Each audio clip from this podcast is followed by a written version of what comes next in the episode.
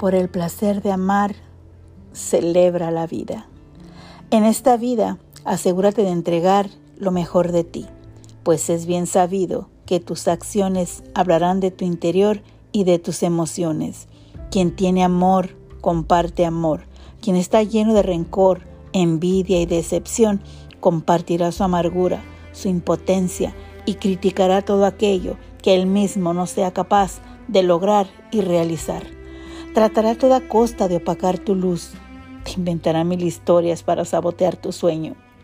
Aún así, lo que es real permanecerá, porque en ti hay un propósito divino que fue escrito por la mano de Dios. Gracias, vida, por tus lecciones.